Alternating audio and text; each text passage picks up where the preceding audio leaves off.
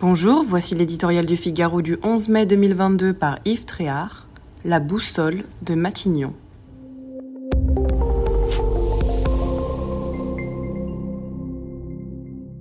La nomination du futur Premier ministre est attendue. L'impatience est d'autant plus grande que nul ne sait précisément quelle politique veut appliquer le président réélu. Le profil du prochain locataire de Matignon devrait donc servir de boussole et donner de précieuses indications sur la tournure qu'entend donner Emmanuel Macron à son second mandat. De quel côté penchera la balance qui soupèse le en même temps et de droite et de gauche?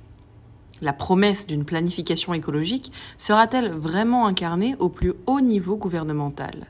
Quels équilibres ministériels accompagneront l'impétrant? À partir des choix présidentiels, l'horizon se dégagera. Commencera alors vraiment la campagne pour les élections législatives. Les oppositions ajusteront leurs discours et leurs attaques.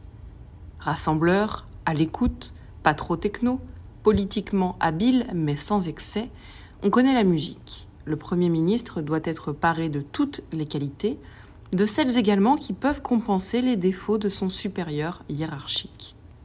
Et si cette fois, c'était une femme, ce serait beaucoup mieux. Comme d'habitude, les commentaires vont bon train. Mais comme d'habitude, ce n'est qu'à l'expérience que l'on jugera. Personne ne connaissait Georges Pompidou lorsque le général de Gaulle l'a nommé en 1962, ni Raymond Barre quand Valéry Giscard d'Estaing l'a choisi en 1976. Pendant cinq ans, et l'un et l'autre ont pourtant marqué de leur empreinte et de leur autorité leur passage à Matignon. Quoi qu'il en soit, c'est au président de la République qu'il revient de donner le tempo de son mandat.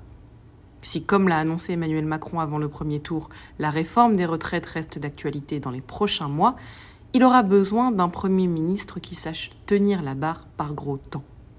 Alors que le climat dans la prochaine Assemblée nationale s'annonce volcanique, on sera vite fixé sur les capacités de ce dernier à occuper la fonction.